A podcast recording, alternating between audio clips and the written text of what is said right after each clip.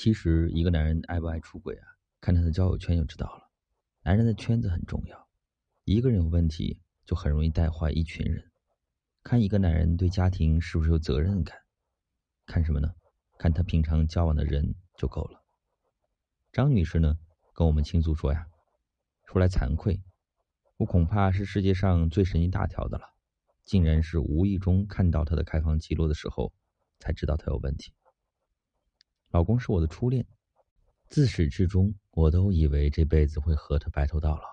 婚后第六年，有一次他的一个哥们儿来我的城市出差，拉他去喝酒，醉醺醺的，很晚才回来。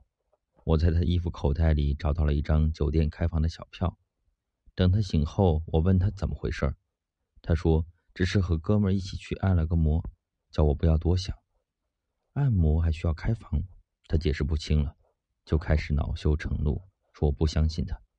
我当然不相信了，想办法弄到他哥们儿老婆的联系方式，就问到他哥们儿出差的时间，时间是对上了。两个女人在电话里很是哀伤落寞，都不是滋味。他说呀，他男人就是那种隔三差五就要出去玩一下的人，不过看在孩子的面上，他选择了睁一只眼闭一只眼而已。我始终无法释怀，心里也落下了阴影。当张女士质问她老公为什么好好的日子不过要出轨呢？她老公呢是这么说的：一开始呢自己也不清楚，只是他的好哥们儿一直都在外面玩，小三换了一个又一个，他当时就觉得为什么我不能呢？所以稀里糊涂的在好哥们儿的安排下跟其他异性开了房。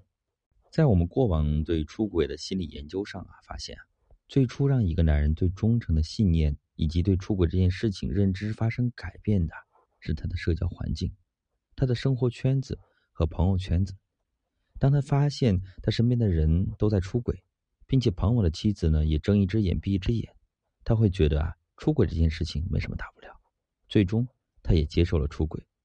从心理学的角度来看呢，这是一种模仿的心理。社交环境的影响，大家或多或少都经历过。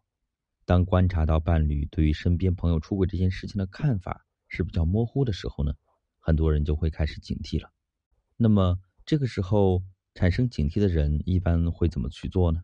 他们通常会直接跟伴侣说呀：“你的朋友这样是不对的，并且直接对伴侣的朋友产生排斥的情绪，禁止伴侣再和他往来。”但是对于社交环境当中产生的负面影响，如果你只是一味的去指责还有排斥，就会带来两个比较麻烦的影响。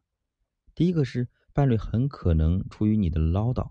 就不再拿朋友的事情来交流了，你就没有机会知道伴侣正在经历什么，你就不知道什么时候需要注意了。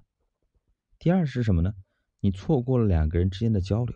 如果伴侣因为社交环境这些观点和事情发生了动摇，这个时候呢，其实呢是一个很好的沟通机会，这能够让你们去了解彼此真正想要的是什么，以及彼此对忠诚是怎么看的。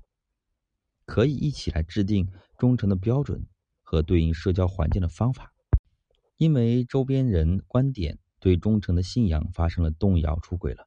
他自己本身呢，并不一定真的是想要出轨，而是他认为可以在出轨这件事情中获得他想要的那些东西，比如说成就感。那其实我们需要去找到我们自己真正想要的东西是什么，然后我们可以再进一步来看，是不是出轨。真的就可以帮助我获得这些东西呢？这才是我们在面对社交环境当中的诱惑的时候啊，需要考虑和交流的问题。